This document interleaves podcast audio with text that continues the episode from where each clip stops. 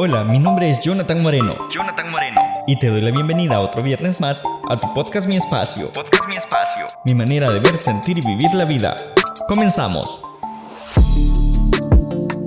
En el episodio anterior hablamos sobre la importancia de cuidar nuestro cuerpo. Hablamos de los diferentes problemas que llegamos a padecer y en esta oportunidad deseo que hablemos un poco más sobre uno de estos problemas. Específicamente estoy hablando de la bulimia. ¿Sabes qué es? ¿Tienes idea de cómo prevenirla? Bienvenidos. Como ya aprendimos en episodios anteriores, la bulimia nerviosa, o comúnmente denominada solamente bulimia, es un trastorno alimenticio grave y potencialmente fatal.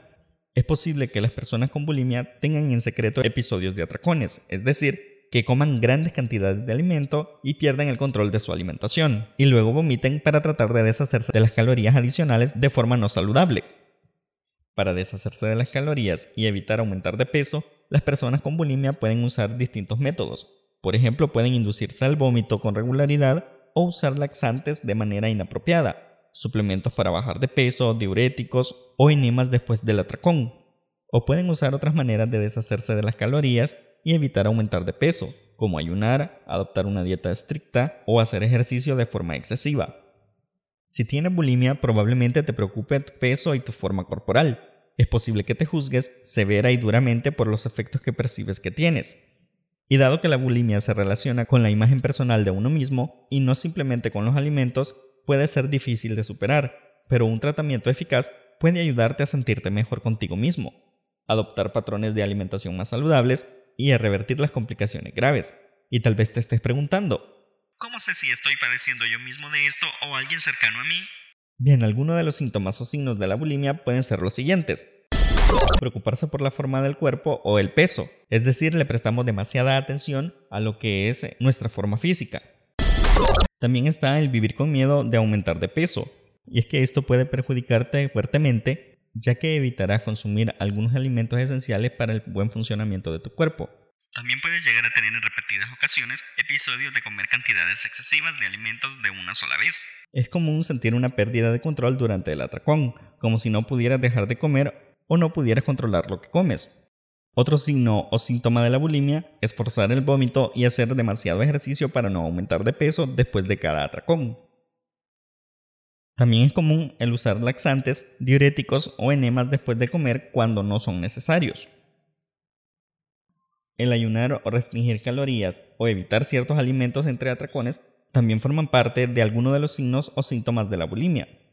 También usar suplementos diuréticos o productos a base de hierba en exceso para bajar de peso.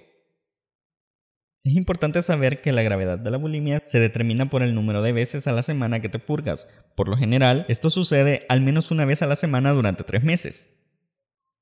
Si yo mismo estoy teniendo alguno de estos síntomas o conoces de alguien que los está padeciendo, entonces es común preguntarse, ¿cuándo debo consultar a un médico? Busca atención médica cuanto antes. Cuando no se trata, la bulimia puede tener efectos graves sobre la salud. Habla con un profesional de la salud mental sobre los sentimientos y síntomas de la bulimia. Si no quieres buscar tratamiento, habla con alguien sobre lo que te sucede Puede ser un amigo, un ser querido, un maestro, un líder religioso o alguien en quien confíes. Ellos podrán ayudarte para adoptar las primeras medidas para obtener un tratamiento exitoso contra la bulimia. Es importante que si crees que algún ser querido tiene síntomas de bulimia, hables con él de forma abierta y honesta sobre lo que te preocupa. No puedes obligarlos a buscar atención profesional, pero puedes animarlos y apoyarlos. También puedes ayudarlos a encontrar un médico capacitado o un profesional de la salud mental pedir una consulta e incluso acompañarlos. Ya que muchas de las personas con bulimia son de peso normal o tienen un poco de sobrepeso, quizás no sea evidente para los demás que hay un problema. Las señales de advertencia que podemos notar cuando alguien padece de bulimia incluyen las siguientes. La preocupación o las quejas constantes por ser gordos. La percepción corporal distorsionada y excesivamente negativa. El consumo repetitivo de cantidades grandes de comida de una sola vez, en especial de alimentos que la persona suele evitar. La adopción de dietas estrictas o ayunos después de comer en exceso.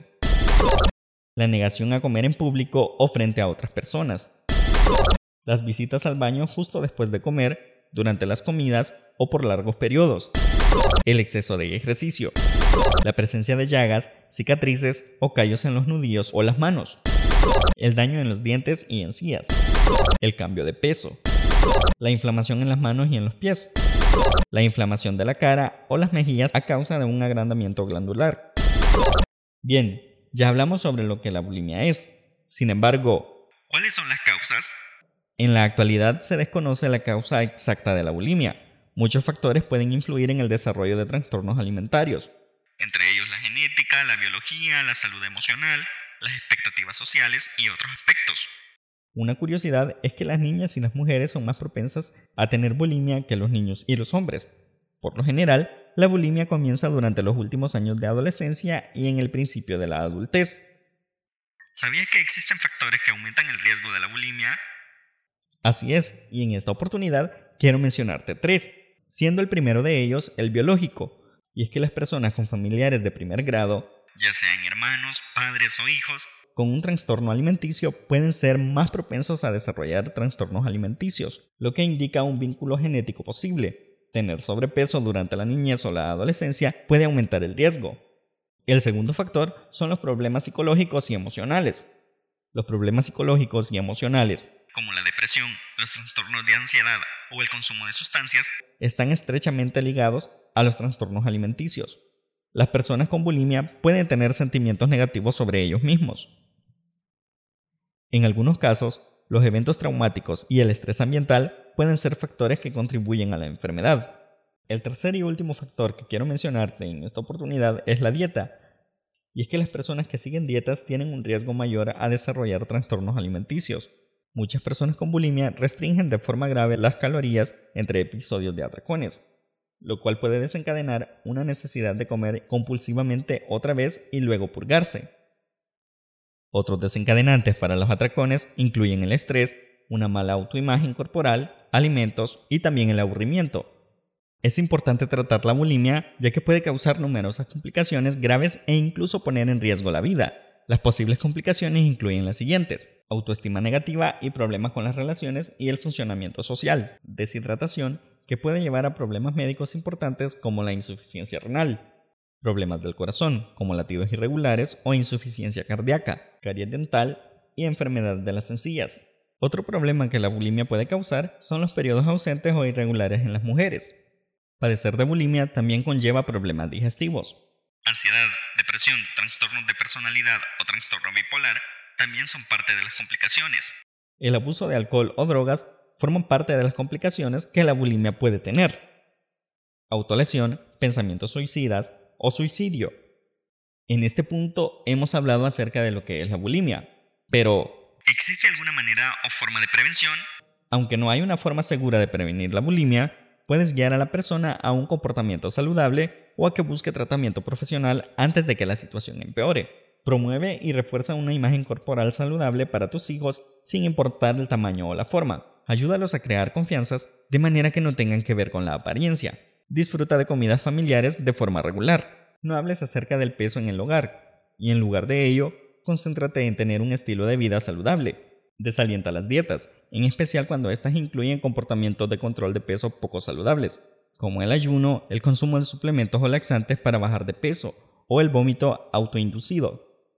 Habla con un profesional médico. Este podrá ayudarte a identificar los primeros indicadores de un trastorno alimentario y te ayudará a evitar su desarrollo.